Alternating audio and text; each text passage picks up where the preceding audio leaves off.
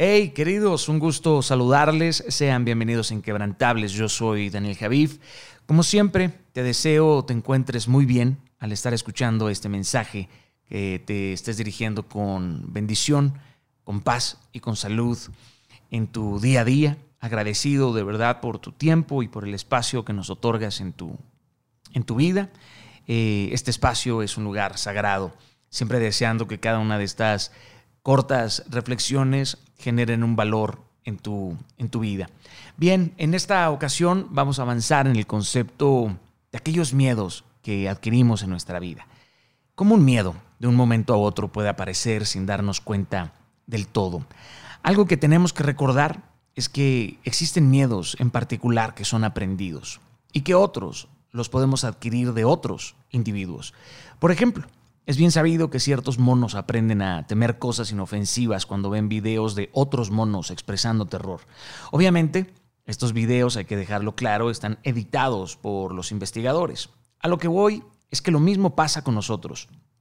Tú y yo podemos resultar contagiados de, un miedo por el efecto que sienten otros a nuestro alrededor o por observar hábitos en otras personas, ya sea un padre, un amigo, una pareja etcétera. Esta característica, de hecho, le ha permitido a muchos dictadores o a muchos populistas eh, movilizar las masas contra otras minorías o contra ciertos grupos, esta minería del miedo y claramente de la construcción de los miedos colectivos. Ahora, los efectos del miedo en el ámbito psicológico pues son tan serios como los físicos y lo peor es que al final Siempre estos miedos traen consigo los males de ambos mundos, pero ¿podemos hacer un cambio en nuestro pensamiento? Sí.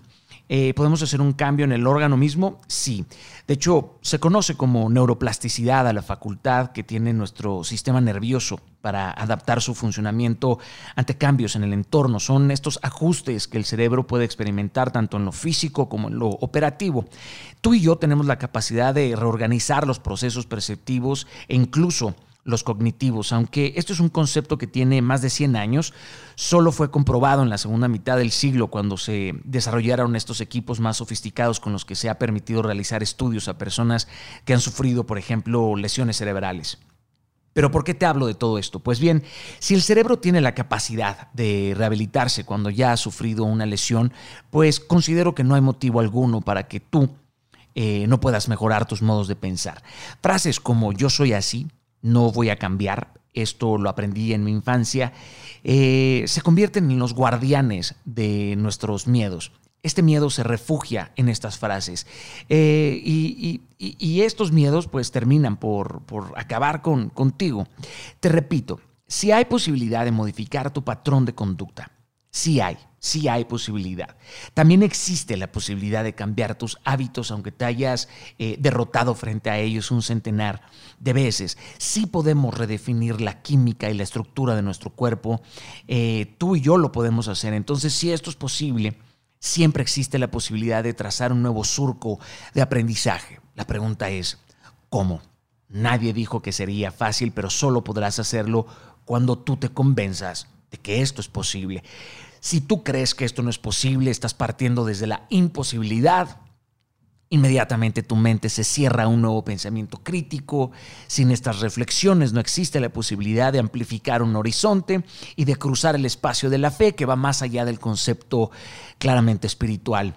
Entre más practicas ciertos comportamientos, más fácil es crear nuevas prácticas. La plasticidad, querido, ocurre aun cuando tú y yo no sabemos que está ocurriendo. Es decir, que cada vez que tú y yo actuamos, eh, en la forma en la que actuemos, estamos modificando algo de cómo opera nuestro cerebro. Si tú y yo vivimos refugiándonos en estas conductas evasivas, pues claramente vamos a aumentar la probabilidad de que sigamos actuando y viviendo de la misma forma. Podemos cambiar la química utilizando claramente medicamentos, lo cual para mí no siempre ha sido lo ideal, al menos que tengas una razón clínica que lo amerite y que haya sido diagnosticada por un profesional. Pero quiero que sepas que la verdad es que a veces somos adictos a la comodidad. Sí, así como lo oyes, esta comodidad causa adicción y cada vez que consumimos aquello a lo que somos adictos, pues ¿qué pasa? Nos hundimos más.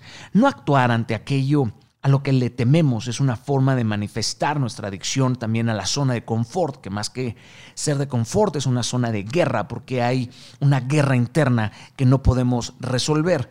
Y es ahí en donde nos refugiamos, y es ahí en donde el temor nos empuja a no salir de esta zona y profundizamos en estos miedos y nos quedamos ahí.